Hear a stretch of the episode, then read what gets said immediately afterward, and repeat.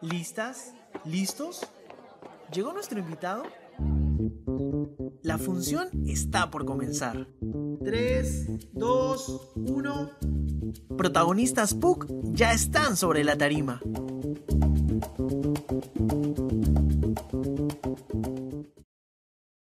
Hola a todos, muy buenas tardes y bienvenidos a Protagonistas, un programa de conversación con los personajes que dejan el nombre de nuestra universidad en alto. Mi nombre es Guillermo Gambini y estoy un martes más con Sebastián Blanco, descubriendo las historias más allá de las aulas. Hoy estamos con Lucero Soria, a quien vamos a entrevistar en unos momentos. Antes de comenzar con Lucero, pediré presentar a mi compañero en el auditorio. Hola, Sebastián, ¿qué tal? ¿Cómo estás? Hola Guillermo, ¿qué tal? ¿Todo bien? Es un gusto poder estar en el estudio de Fundo Pub con Lucero, estudiante, ex estudiante de publicidad de Cato. Gracias por estar esta tarde con nosotros y un gusto poder conocerte, Lucero.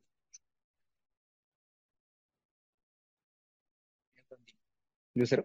Hola, ¿qué tal? Perdón si a veces se demora, estamos con el internet que creo que medio desfasado. ¿Qué tal? ¿Cómo están? Un gusto estar igual con ustedes y por contactarme. Cuando Dieguito me escribió, me puse nerviosa porque no sabía de que se iba a tratar la entrevista o cosas por el estilo. Eh, Sí, no bueno, sé, ustedes vamos, comenzaban a preguntar. claro, Pero vamos a empezar. Este, ¿cómo te decantaste por estudiar publicidad en la Cato? Eh, estudiar en Cato o estudiar publicidad. O sea, justo hace poco eh, estuve, eh, bueno, dentro de las clases que estoy ahorita tomando, me, di- este, me preguntaron cuándo yo descubrí que quería ser publicista. La verdad es que yo creo que ha sido un proceso. Eh, pero desde chiquita creo que siempre supe que tenía esto de que me gustaba hacer que la, convencer a la gente de, de hacer algo o de comprar algo en general. Siempre he tenido como que esto de hablar mucho y, y, y creo que es parte de mí esto de ser súper habladora, de ser súper eh, como que entrar en todos los proyectos que pueda haber, lo cual creo que es una característica que todo publicista pues debe tener. Pero más allá de eso, decidí estudiar en Cato porque pues en el momento que, que tomé la, o que decidí, pues era, era la mejor opción. Para mí en ese momento pues me gustaba la malla curricular, me, me parecía súper chévere el campus, también vivía un poco cerca, había tenido personas y cerca de mi familia que también habían estado. Entonces, para mí fue una opción súper buena.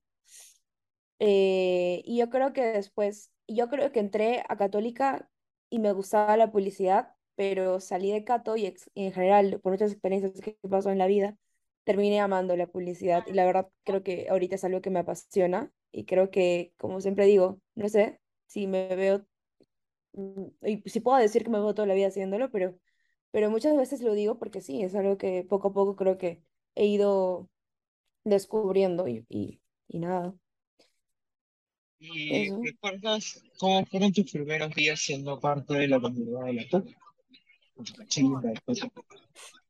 Fue en el 2017, wow, han pasado qué rápido, casi seis años. Eh, claro, este es, claro, este es el sexto año que supuestamente se cumplía. Eh, bueno, me recuerdo, nunca se me va a olvidar esta imagen de la mente que entré sola y súper nerviosa eh, porque no sabía qué iba a pasar, salía del colegio, solamente había pasado un verano, no es como que tuve un año sabático para pensar lo que quería hacer en la vida. Entré por tercio, entonces estaba nerviosa, no sabía lo que se venía. Eh, creo que era una etapa que la esperé por mucho tiempo, pero cuando llegó este, ese sentimiento de lo que tanto esperas está llegando, entonces no sabes a qué, no sabes qué es lo que se va a venir.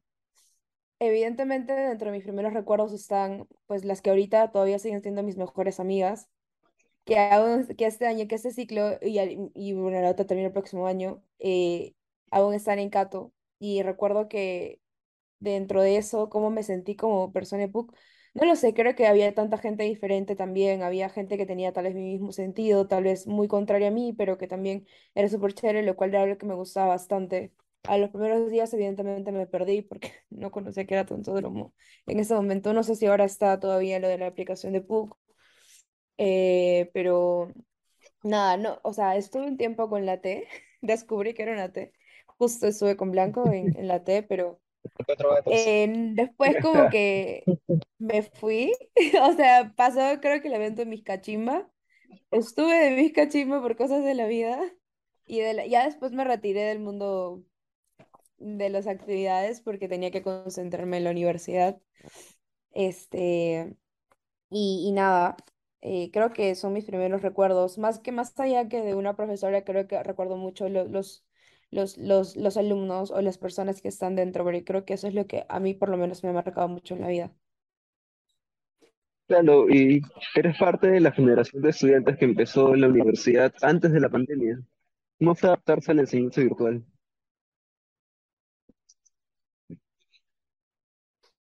Eh, sí, eh, justamente fui cachimba centenario, no sé si estamos bien con el internet o si me están escuchando bien.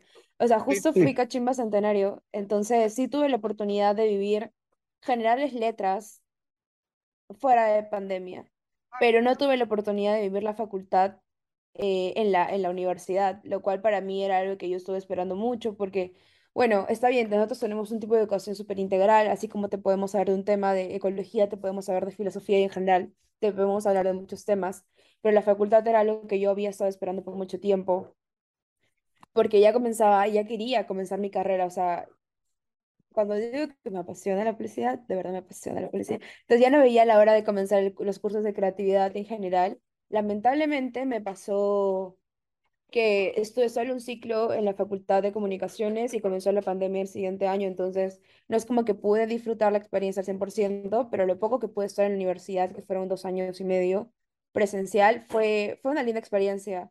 Es más, cuando volví a la universidad en mi último ciclo, que era semi, eh, había esto de que ya no recordaba cómo era mi vida antes de la pandemia en la universidad, lo cual es súper interesante porque yo misma me preguntaba cómo hacía porque ya terminaba súper cansada luego de pandemia y antes de pandemia tenía energía para todo, o sea, todavía me iba, recuerdo que me iba para CIA, luego volví otra vez a letras, me iba para el nuevo complejo de ciencias y volví otra vez a letras, comí ahí, entonces creo que era una experiencia súper bonita y veía más a mis mejores amigas, a mis amigos, entonces era, era súper chévere cuando pues, cuando tenía que ir corriendo y más católica porque pues, estaba al frente. Entonces creo que es una muy buena experiencia. Católica se caracteriza siempre pues por todo lo que nos brinda a nivel de campus y de actividades extras, ¿no? O sea, igual ver los bailes bailetón, las orquestas que venían, que hasta diferentes universidades se colaban porque querían ver que teníamos mejores orquestas, entonces era chévere, o sea, era una vibra súper bonita cuando salió el mundial. Eh, es algo que evidentemente nunca voy a olvidar. Eh, pero es algo que ya después de pandemia no se vivió igual, ¿no? Ahorita, pues justo cuando he vuelto presencial yo había terminado la universidad, entonces ya no he vivido otra vez cómo ha sido esta experiencia y justo pues ya más adelante hablaré, tuve que mudarme, entonces por cosas de la vida ya no volví, pero es, creo que es lo que todos deberían vivir. y como siendo parte de la generación que empezó clases antes de la pandemia, eh, ¿cómo fue adaptarse a la enseñanza virtual? Eh, ¿qué ventajas crees que te dio, aparte de eso, la educación virtual?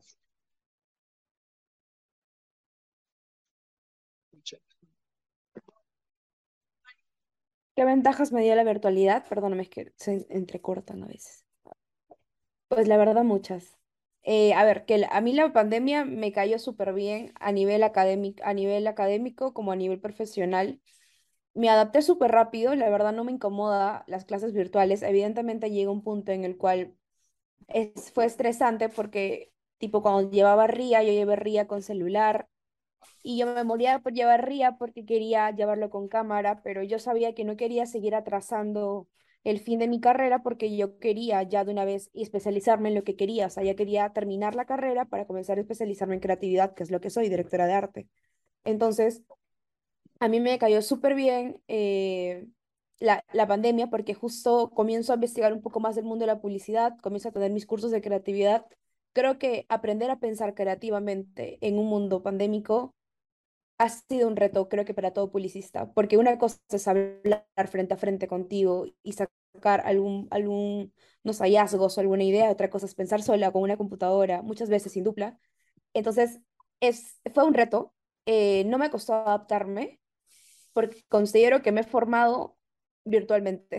Entonces, como recién comenzaba mi formación a nivel facultad, no fue difícil. Yo creo que si hubiera llevado más cursos en facultad y a mitad de, tipo, a un ciclo de acabar, si me hubiera ido a, a- a pandemia, me hubiera chocado, pero como recién comenzaba, no me chocó mucho. Lo que sí es que agarré muchas mañas, que hasta ahora no me las puedo quitar, eh, pero eh, más allá de eso, a nivel profesional me ayudó bastante. Como todos los trabajos se volvieron remotos y yo más o menos estaba averiguando más sobre pues mi carrera, yo sabía lo que quería ir desde que estoy en quinto ciclo de, de, facultad, o sea, de, de toda mi carrera, yo sabía ya lo que quería dedicarme. Entonces comencé a buscar prácticas y comencé a practicar desde mi quinto ciclo. Y eso fue chévere porque yo llevaba a la par la universidad y llevaba a la par los cursos. Entonces yo trabajaba, a ver, que de practicante, pero sabemos que en Perú practicante es trabajar todo el día igual. Y más en el rubro de la publicidad y más en el rubro del diseño. Entonces aprendí a diseñar solo en YouTube para postular prácticas porque todavía no llevaba el curso de diseño en la facultad y llevaba mis ocho horas laborales normales de 9 a 7 y eso que a veces eran más, con mis siete cursos de facultad. Entonces yo creo que la pandemia me ayudaba bastante a poder llevar ambas cosas a la vez y como no necesitaba presencialidad en ninguna de las dos, escuchaba en mi clase y por otro lado trabajaba. Entonces, yo creo que por ese lado viví la virtualidad bien y yo sí siento que aproveché. Sé que evidentemente no es el caso de todos, eh, yo sé que algunas personas les choca un poco más, pero en mi caso traté de voltear la moneda. Yo sabía que no iba a poder salir de mi casa, sabía que tenía unos papás que cuidar eh, a cierto punto de yo no podía exponerme a salir, por ellos y porque pues mi mamá también todos en mi casa se cuidaban. Entonces no me quedaba de otra que hacer algo. Ah, soy una de las personas que no puede ser quieta. Entonces de una u otra manera siempre tengo que estar o viendo charlas o hablando con personas o hay descubrir LinkedIn. O sea, olvídate, para mí la pandemia profesionalmente me ayudó demasiado y a nivel educativo, pues creo que aprendimos a ser creativos. Aparte de que teníamos que ser creativos al pensar, teníamos que ser creativos para ejecutar. Porque para mí todos mis cursos fueron con celular.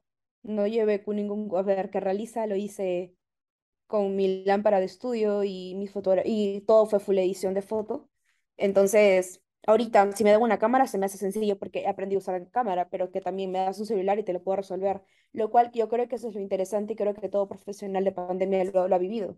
Pues no, no hay, ya después de estudiar en pandemia un curso audiovisual, no hay excusas porque aprendes de todo y te aprendes de una u otra manera a buscarte herramientas donde haya.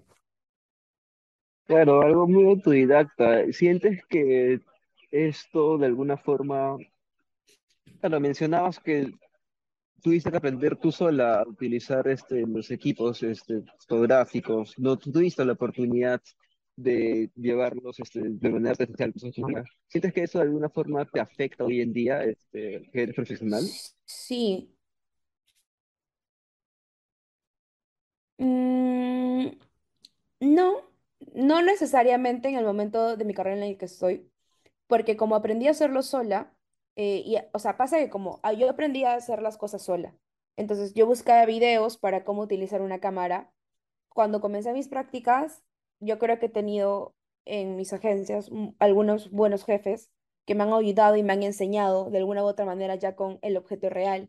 Entonces, ahorita no me afecta porque entiendo todo el sistema pero ya no trabajo, ponte, yo no hago las fotos, yo para mis campañas contrato un fotógrafo, en el cual yo le puedo dirigir, entiendo lo que está haciendo, pero es que no lo hago yo. Entonces, evidentemente, me hubiera encantado aprender desde la universidad, pero pues por cosas de la vida y por, y por la pandemia, pues no he podido. Y pues me tocó aprender de otro lado. Y en ese sentido, ¿Cómo, qué desafíos en general con todo lo que mencionas supuso graduarse en la semipresencialidad, ¿no? En este modelo híbrido. Uy, la verdad es que mi último ciclo fue bastante duro. Llevé, pues estaba con tesis 2, ya estaba en una agencia eh, global, entonces yo trabajaba pues presencial, semipresencial también en la agencia, semipresencial en la, en la, en la universidad. Entonces, los pocos cursos que tenía presenciales, yo llegaba un poco tarde, porque mi agencia estaba en Miraflores, literalmente frente al Arcomar, y tenía que irme en un taxi volando a Católica. Y entonces mi clase era a las 7 y llegaba a 8 y media. Una vez llegué y yo creo que ha sido, y eh, desde que llegué ese día tarde dije, voy a tener que organizarme porque llegué a 9 y 40 y la clase terminaba a las 10. O sea, me dio vergüenza entrar a la clase, pero tenía que entrar con la profesora de no es que falté porque no quería asistir a tu clase, era porque estoy en, en este lugar donde tengo que cumplir horas y ya como estaba finalizando la carrera, en el último ciclo le damos, siento que muchos profesionales le dan más prioridad en el lugar en el que estás trabajando que si bien es cierto, no eran mis prácticas, pero ya al conseguir el puesto era algo que pues ya tienes que mantenerte porque la que la universidad se termina en unos meses y tú ya tienes que salir a la vida y tienes que tener tu puesto bien puesto en la agencia.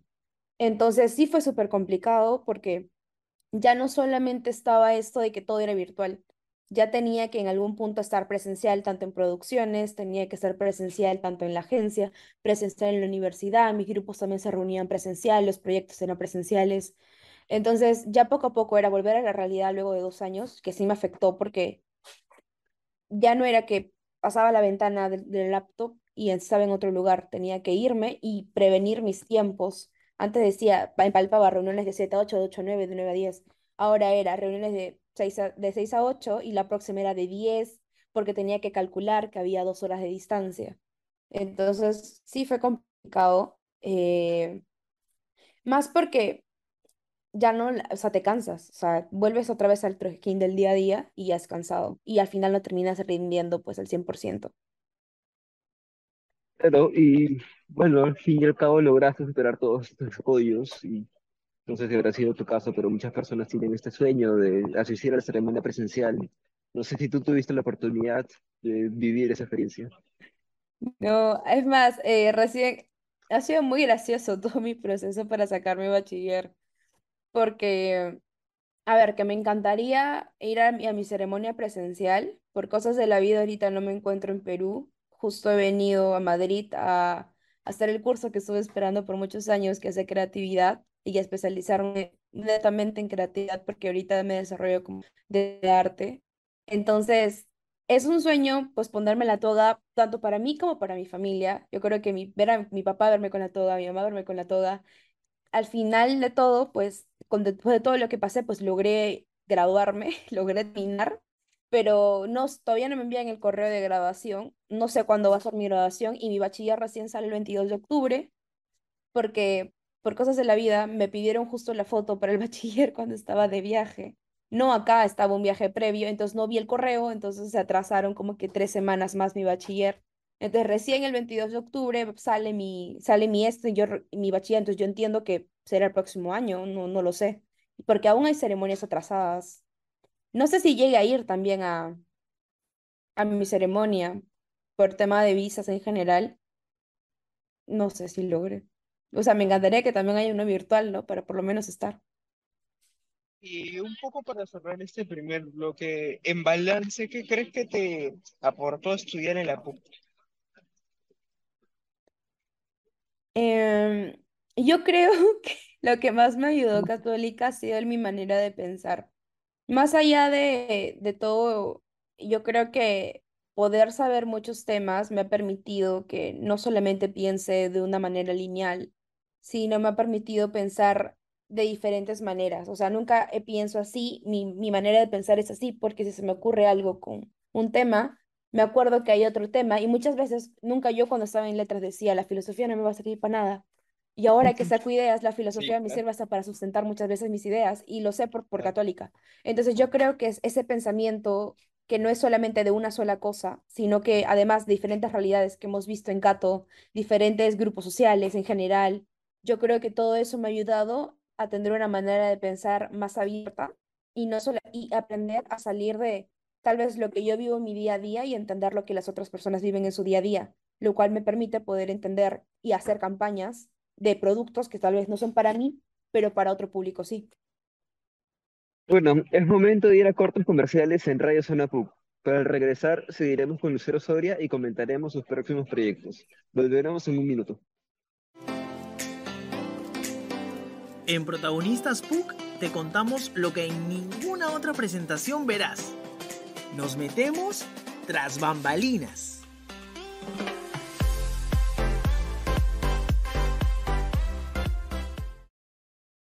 Estamos de vuelta en Protagonistas en Radio Zona PUC. Son la 1 y 20 de la tarde y estamos en vivo a través del Facebook de Radio Zona PUC. Cabe resaltar que si se perdió una parte del programa, puede volver a escucharla ahora mismo en el bloque comercial, gracias al buscador de tiempo o en su servicio de voz al finalizar este programa. Este bloque es Tras Bambalinas, donde hablaremos sobre nuestra invitada más allá de la Universidad Católica. Y Lucero, quería empezar preguntándote, ¿a qué te dedicas ahorita en estos momentos? Bueno, Ahorita, bueno, soy directora de arte. Eh, justo antes de venir acá a Madrid, porque ahorita estoy viviendo acá, eh, yo trabajaba en, en la agencia Circus Grey como creativa. Entonces, eh, pues eh, veía diferentes tipos de marcas. Creo que ah, fue una de las buenas oportunidades que tuve para hacer diferentes tipos de spot. Era es, ejecutarlas a nivel gráfico y pues dirigir cuando tenga que dirigir pues un equipo, diseñadores en general. Es eso. Yo ahorita soy directora de arte. Y ahorita me estoy dedicando netamente a especializarme. Eh, dej- eh, justo dejé de trabajar antes de venir, llevo ca- casi, casi dos meses. Eh, estoy en Brother Madrid, es una escuela de creativos a nivel mundial. ¿Y cómo llegaste a esta posición tan, bueno, tan relevante, tan importante, no ser director de arte, creativo de arte? Manejas un equipo de trabajo, por lo que entiendo. Es, este, es algo, bueno, llamativo, ¿no? En, todo el mundo me lo pregunta, todo el mundo me lo pregunta. Sí, todo el mundo me pregunta cómo he llegado tan chivola, porque para eso tengo 22 años. Claro. Entonces me preguntaron cómo he logrado ser directora de arte tan joven. Todo el mundo, hasta acá me lo preguntan. Yo creo que ha sido que comencé muy temprano. O sea, comencé cuando tenía 18 años a trabajar en agencias como practicante. Poco a poco fui subiendo y no solamente me quedaba con lo que hacía en la agencia. Entonces pasa de que yo terminaba de trabajar, pues estudiaba y los fines de semana pues me dedicaba literalmente, aunque suene muy... Mi mamá me está diciendo, no tenías vida. Es que me gusta y aparte de eso que aunque no crean muchos pasatiempos míos siempre fue ver publicidad. O sea, yo no pago para no verla. Yo pago porque necesito verla. Entonces eh, comencé a verlo por mi cuenta, comencé a practicar por mi cuenta, por lo tanto hacía de que me desarrolle mejor en la agencia me desarrolle, que mis, que mis jefes pues vean que podía poco a poco, que tenía algo o que tenía algo que ellos podían seguir ex- e- explotando entre comillas o puliendo para que pueda seguir creciendo. Entonces yo en mi primera agencia comienzo como practicante y termino como diseñadora. En mi segunda agencia, en mi segunda agencia fui ya entré como diseñadora per se, que fue mi primera, a ver, la primera era una agencia más pequeña peruana donde vi, pero vi buenas marcas. Ahí justo vi Herbalife, veía Illusion, veía Gallinas Libres, que eran marcas más pequeñas, pero igual de grandes para mí en ese momento que yo estaba en mi quinto ciclo de universidad. Luego paso a Young and Rubicon, que es bien Melbourne ahorita, y comienzo a ver Interbank, veía Newbies, comencé a ver Bembos, o sea, comencé a ver marcas más grandes, pero todavía era para ese entonces diseñadora. Pero yo siempre tuve este bicho de que yo no solo quería ser diseñadora, a mí siempre me gustó más allá que el diseño y el arte, que es algo que amo, la creatividad. O sea, las ideas que hay detrás del diseño es lo que me gusta también. Entonces comencé a meterme muy, muy aparte de, de la universidad y de mi chamba a escuelas de creatividad.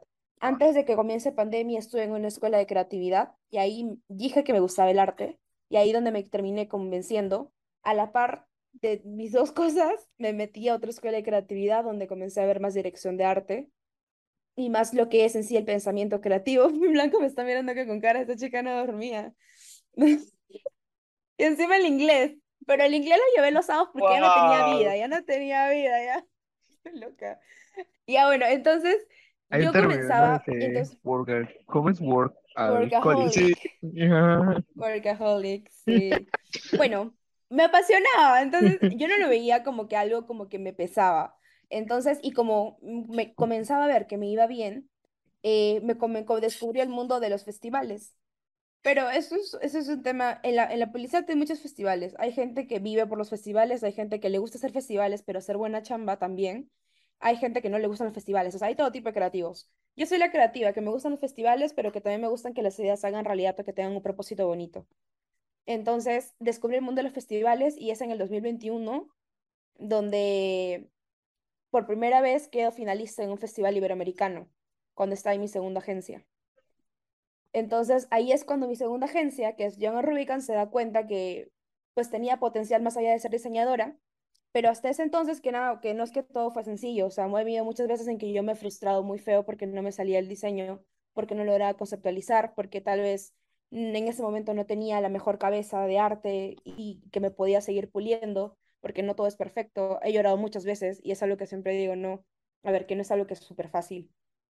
Eh, y por, por momentos dije que no servía para la dirección de arte también y dije me voy a volver copy o me vuelvo, me voy a medios, o sea, han habido muchas crisis existenciales en el camino.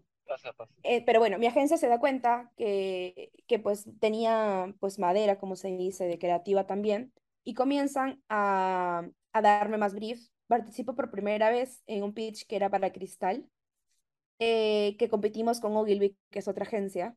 Eh, lamentablemente Ogilvy nos ganó, pero ya volvió otra vez a John Rubicon, que justo mi amigo ahorita es el director creativo y está y, y ve una de las campañas con, de, de Cristal. Y yo ahí descubro que eso era lo que yo quería hacer. Entonces, yo hasta ese momento no, no sabía si podía llamarme directora de arte, porque no lo era en la agencia. A nivel oficial era diseñadora gráfica y creativa aparte, pero no directora de arte.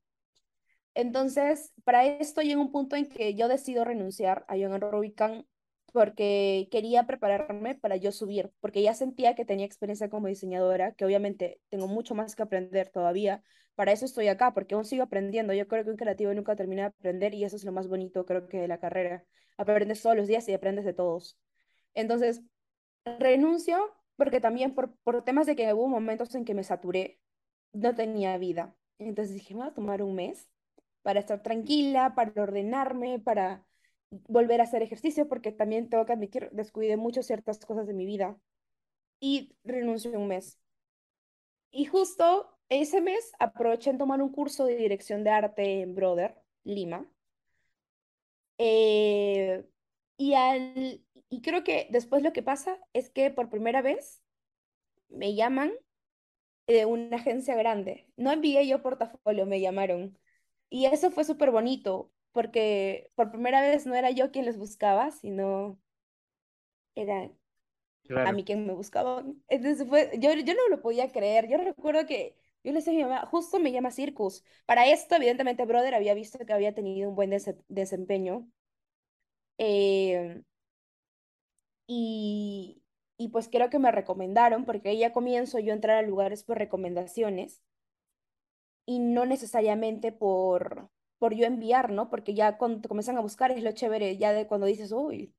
Y no me buscaron como diseñadora, me buscaron como directora de arte. Entonces, eso fue otra cosa que yo dije, yo no lo podía creer, porque para eso yo tenía 21 años. Entonces, yo no lo podía creer. Entonces, yo dije, o sea, me, me, me, me contactó, eh, hablé con Gonzalo Gaste, que fue mi DC, entré a Circus pero justo antes de entrar a Circus, eh, un año antes, con mi, con mi primera agencia habíamos dejado una idea hecha y ganó otro festival, que, es el, que eran los FEPIS, que eran festivales de agencias independientes. Ganó Grand Prix, ganó dos oros, tres platas y no sé cuántos bronces con la gráfica. Entonces ya mi portafolio, porque para eso nosotros vivimos de portafolio, mi portafolio comienza a tener más fuerza. Ya no solamente era diseñadora, era creativa, que era capaz de pensar más allá de solo el arte entro a Circus y yo creo que ahí comienza, le creo que la etapa más bonita que he vivido, pero también de las más estresantes.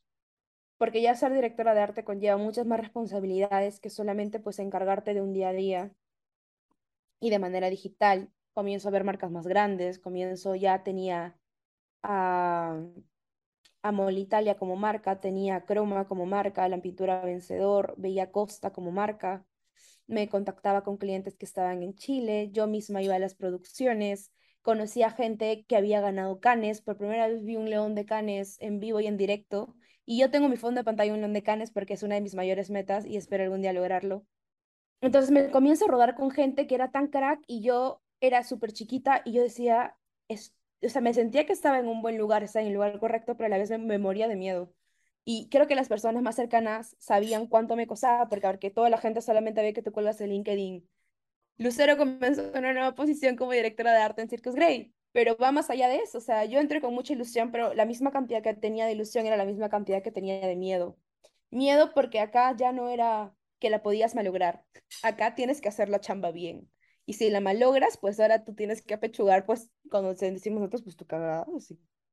Entonces, entró a Circus y justo era mi último ciclo en la universidad. Eh, mi dupla sabía que yo seguía estudiando, eh, que tenía mi curso todavía pendiente, se me hizo más complicado, pero también a la par, como ya el año pasado me había quedado finalista en un festival, que era el Ojo de Iberoamérica, este año, que justo en el 2022 fue cuando pasa lo de Circus, porque después, que yo renuncio a Young ese mes, di- disfruté mi verano así, todo súper bien. Eh, entré a Circus y mm, eh, venía Young Lions, que es otro festival. Future Lions, Future Lions. Sí, Future Lions era. Porque Young Lions lo hice con quien era mi dupla en Circus y era para la agencia. No, no ganamos. A ver, que todos los festivales no se gana y yo no he ganado, yo no gané en Young Lions ni gané en Future Lions. Eh, pero mi idea me encantaba y yo creo que es algo de lo que justo ahora viene esta etapa de mi vida donde mi dupla tenía su equipo con quien participaba en festivales, entonces yo no tenía equipo.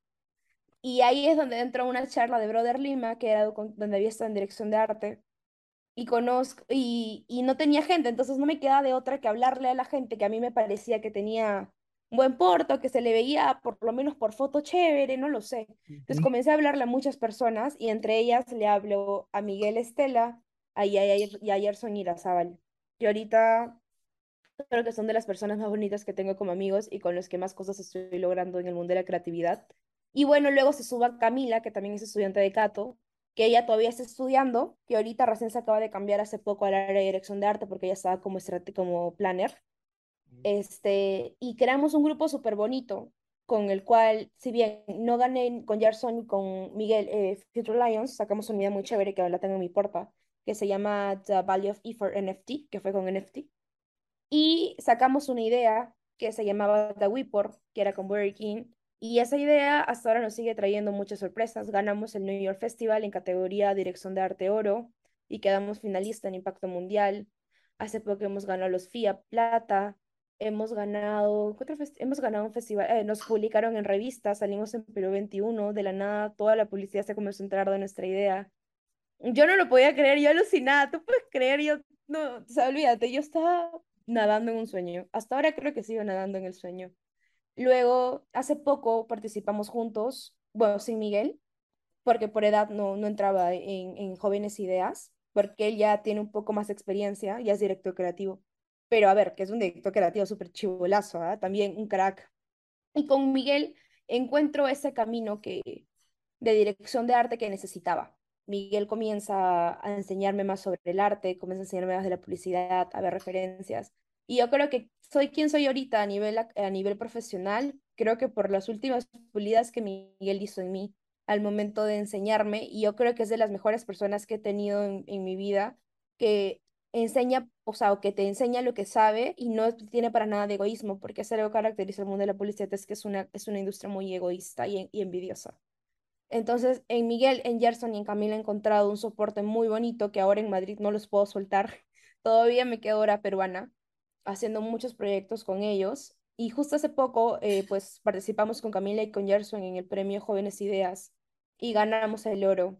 Y estamos ahorita yendo a representar pues al Ojo de Veramérica en Jóvenes Profesionales, que es otra vez en el 2022.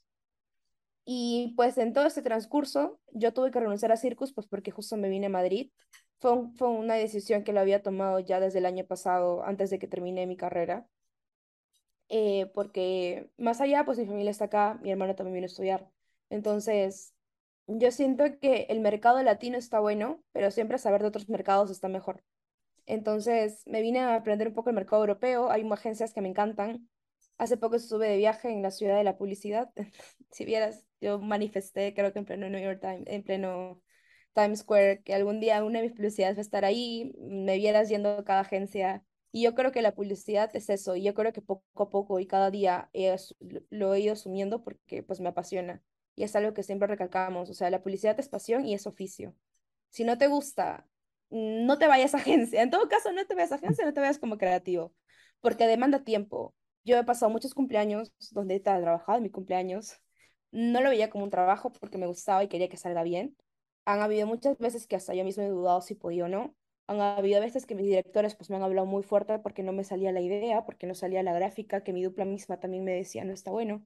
Y yo viceversa, con su copy no, no me vacila. Y es así, o sea, es tipo, nunca estás así con la publicidad, siempre es así. O sea, muchas veces es así, muchas veces estás en el suelo destruido y sientes me van a votar y despedir mañana, pero la vida continúa y, y no por perder un festival, no porque un brief te va mal, es que no, no sirves, o sea, es así.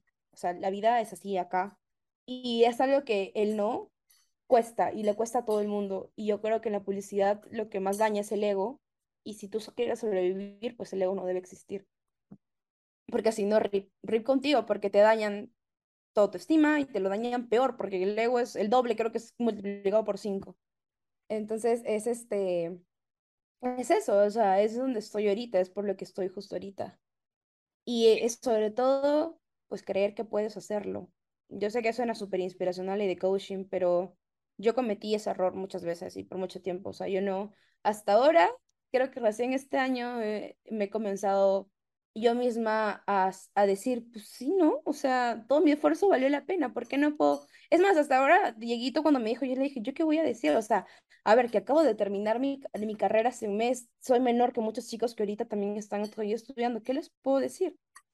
Y luego justo le hablé con Miguel y me dijo, pues solo cuenta, o sea, cuenta lo que estás haciendo, cuenta porque me dijo, o sea, a ver, que los logros no siempre están por, por, por metales, están también por todo lo que has logrado. me dijo, o sea, llevar la universidad con cursos extras, más, el, más inglés, más, más tu agencia, es, es un gran logro, me decía, no todo el mundo lo hace. Entonces me dijo cuenta y acá estoy. Claro, y ahora, como tú, es una cuestión tan importante. ¿Cuál dirías que son alguna de las principales fortalezas que tienes como directora de arte que te permite realizar ese trabajo? ¿Fortalezas como directora de arte, me dices? Sí. Uy. Ah, yo creo que es que soy terca y lo quiero llamar perseverancia, porque cuando me dicen no, me pican más, entonces continúo y continúo hasta que sale. Creo que también es eh, que soy paciente. Yo creo que hay que tener mucha paciencia. Y a nivel de directora de arte, creo que, si bien es cierto, soy una directora de arte que no dibuja porque yo no te dibujo ni un pato, creo que tengo esta capacidad de tal vez imaginarme lo que quiero en algún momento lograr en mi gráfica, que tal vez por ciertas cosas siempre he estado limitada en ciertos recursos porque yo no tengo, yo no tengo base de diseñadora. Este, ni porque muchos directores de arte, y es mucho lo que se comenta, tú no puedes ser director de arte si no has sido o tienes base de diseñador, lo cual para mí es una mentira. Un director de arte no tiene por qué ser diseñador. Un director de arte tiene que saber imaginarse lo que quiere a nivel gráfico y tener las referencias y tener todo lo necesario para que tu idea se entienda, que tu equipo lo entienda, que tu director o el cliente lo entienda. Entonces yo creo que es, es la perseverancia, la paciencia, saber imaginarme la idea que quiero y sobre todo, no lo sé, es tener fe, o sea, de verdad, aunque suene loco, es tener fe en ti o en que algo bueno saldrá. Es, es eso. En verdad es que ni sé cómo describir cuáles son mis fortalezas. Eh, siempre, la, siempre las digo que la gente las diga, pero no sé, eso, creo que, es, creo que es eso. Bueno, espero considerarme creativa. Parece que el tiempo se nos está acabando, pero al regresar vamos a bajar el telón con Lucero para saber qué es lo que piensa en nuestra casa de estudio y sus proyectos personales a futuro. Regresamos en dos minutos. Bien dicen que todo lo bueno tiene su final. Acompáñenos, que ya estamos bajando el telón.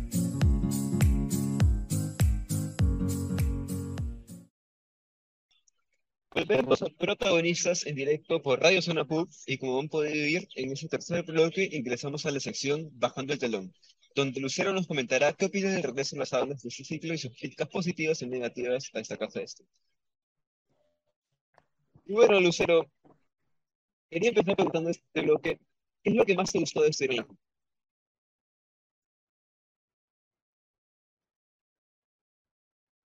¿Qué es lo que, perdóname, el internet, qué es lo que más me gustó de estudiar en Cato? Sí. Yo creo que la gente con la que conecté, los espacios en los que estuve y al final la lección creo que más bonita que he tenido es que nunca sabes todo. O sea, literalmente creo que en Católica cada día aprendí algo nuevo. Eh, más allá de, de, los cursos, o sea, en las personas creo que aprendí mucho. En todas estas posiciones políticas que había, pues aprendí, de ahí saco mil insights. Eh, en general, para mí es eso. Los profesores sí, también, evidentemente han influenciado mucho en mi vida, ciertos profesores más que otros, para mí creo que la clase que más me gustó de toda mi carrera fue creatividad publicitaria y siempre nunca me voy a cansar de decirlo. Tener a Viviana, a Orlando y a Daniel como, como profesores, que ya luego trabajo con Orlando, como justo les comentaba en el Love, trabajar con él, que Viviana me comenta en LinkedIn todos mis logros y la feliz que está por mí, en algún momento, pues volverme a este, ver a Daniel también como un profesional, dejarlo, o sea, nunca va a dejar, creo que para mí este, este es mi JP, pero ya lo veía como profesional y yo sabía que era el director creativo en TWA. Entonces, de ellos también aprendí mucho, pero más que todo yo creo que es el pensamiento con el que salí, que ahora yo creo que también ayuda a resaltar en el mundo en el que estamos. Y en ese sentido, yendo por, por la lista contraria, ¿qué cosas crees que debería mejorar la universidad? Mm, yo creo que en la carrera de publicidad, hablando muy netamente de lo que yo estuve, Eh, yo creo que la magia de, de publicidad sí es algo que debe mejorar. Hay muchas cosas que yo tuve que aprender en el trabajo, porque tal vez, y siento que tal vez la, la guía de, de Cato es una guía para ser cliente y ser más marketero, que ser netamente creativo en una agencia de publicidad. Y es un comentario que me he topado con muchas, con muchas personas también que no imaginaron que yo estudié en Cato porque me decían, de Cato no salen muchos creativos, salen más clientes, muy buenos clientes, muy buenos planners, eso sí, porque tenemos con los cursos de desarrollo de antropología ayudan mucho para ser un buen planner, pero como creativo, yo siempre recuerdo que se lo comentaba a Viviana, como creativo creo que sí falta darle una, una empujadita ahí, porque a ver, que el mundo de agencia es muy rápido, entonces yo creo que sí, así como hay muy buenas cosas de Católica y cosas que mejorar, y yo creo que una de ellas es para los que deseen pues, ser creativos, tener las herramientas para poder afrontarte al mundo real. Porque no hay chico que haya salido de una agencia de Cato que no haya dicho la he sufrido, porque aprendes muchas nuevas cosas. Hoy es un mundo, pues, este, justamente mencionabas hace poco que has migrado a España. ¿A raíz de qué nace esta oportunidad? Mi viaje a España eh, nace hace dos años y medio, la verdad, como pensamiento. Yo sabía que quería terminar Cato de una manera un poco más rápida porque quería venirme a una escuela netamente de creativos. Gracias a mis papás, evidentemente, eh, estoy acá justamente para llevar mi curso de creatividad, donde me estoy topando con creativos de la industria muy buenos. Eh, he venido a, a seguir aprendiendo y me doy cuenta cada, y cada día me doy cuenta que hay algo nuevo que aprender. Así sea un día más que otro día, eh, pues España para mí fue una, es una oportunidad que, que vengo esperando mucho. Más que todo porque tienen una manera de pensar muy distinta y es chévere aprender de ellos. Una de las agencias que te hacen las campañas más alucinantes que puedes ver, como David Madrid, que es la mejor mundo. Eh, y, y hay artistas muy buenos acá. Es una, una, una cultura muy artística, entonces, a ver, que es imposible que no te inspires del arte en una ciudad donde hay mucho arte. Claro. Y en ese sentido, eh, ¿cómo fue el proceso de adaptación? ¿Crees que te costó o fue algo más sencillo de lo que esperabas? Yo creo que ha sido más sencillo porque mi familia está acá. Si bien es cierto, falta que venga mi perrito, que aún está en Perú, con mi papá. eh, yo creo que ha sido un proceso más sencillo de adaptación porque tengo a mi mamá, tengo a mi hermano, tengo amigos que también están acá. Justamente mi dupla, mi dupla, la que era en circos, ha venido acá también a España a estudiar. Una amiga se está viniendo a España en unos meses. Y en verdad es que me ha tocado gente muy linda y muy amable acá en el país. Y no me puedo quejar porque hasta ahora a mí nadie me ha tratado mal ni nada. Entonces, ha sido más sencillo. Aún es difícil porque extraño, mis mejores amigas están en Perú. Miguel, Gerson, Cami todavía están en Perú. eh, Dieguito está en Perú. O sea, Nicolás también. O sea, toda mi vida se ha quedado en Perú. Y es iniciar de cero, pero tal vez estoy iniciando no desde cero completamente, sino teniendo un 15% más, lo cual creo que eso ayuda a tener un colchón. Además que estoy viniendo con un portafolio que para mí me parece que está interesante, evidentemente mucho que mejorar y aprender, eh, pero pues nada, vengo con muchos sueños. ¿Y entre tus A ver qué sale. crear un proyecto independiente? Mm, por ahora no me veo creando una agencia. No. Me gustaría primero pasar por el sector privado. Me encantaría trabajar en una agencia que en España es una de mis metas. Eh, si se da, muy, pues muy bueno. Si no se da, pues por algo también pasan las cosas. Justo hace poco lo hablaba con mi mamá. No sé por el momento de independizarme a nivel de, de, de, de carrera, porque considero que tengo mucho por aprender de profesionales en el rubro que llevan más de 30, 40 años.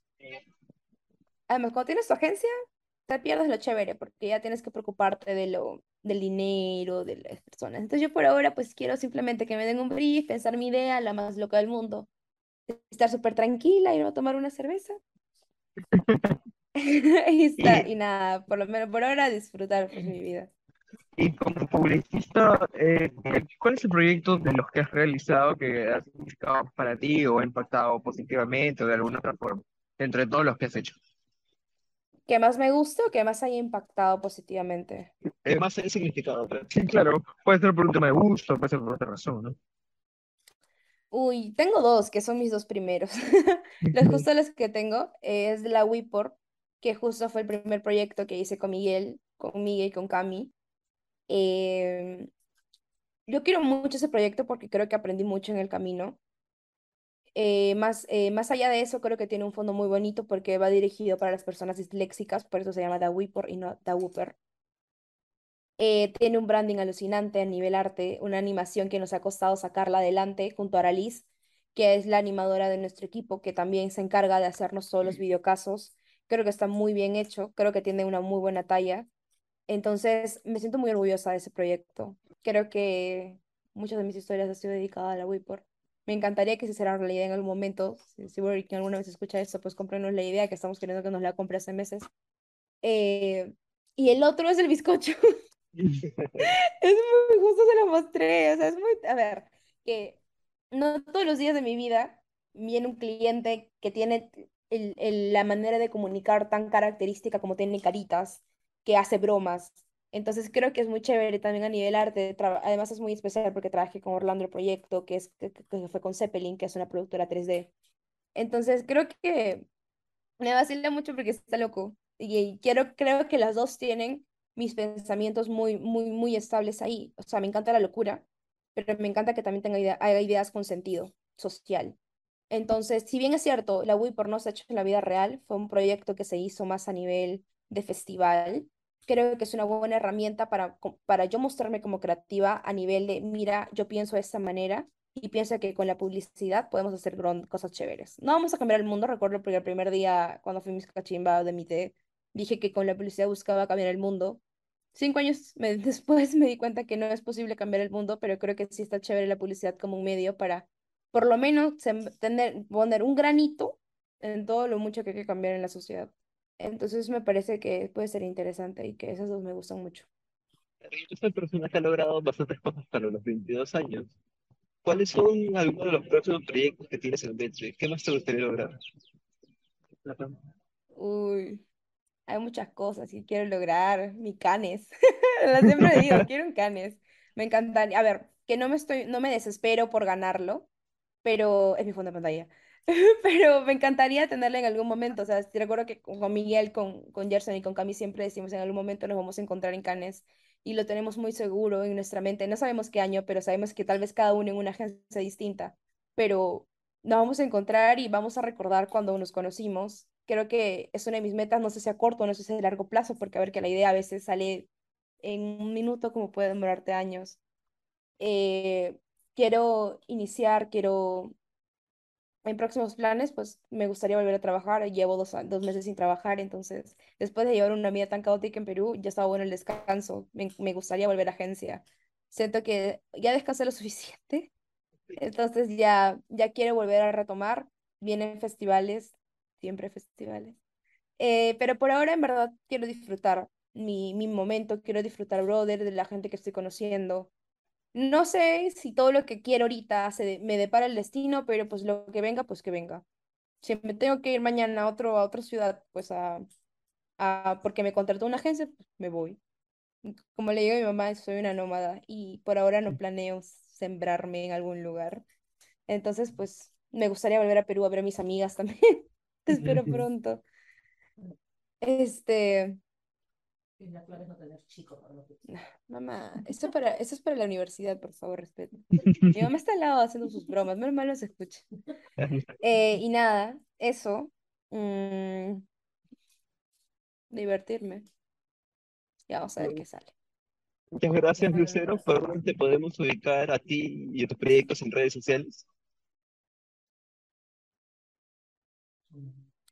Eh, nada, búsqueme en Instagram, ahí tengo mi portafolio, soy como Lu Soria Guevara, me siento súper influencer.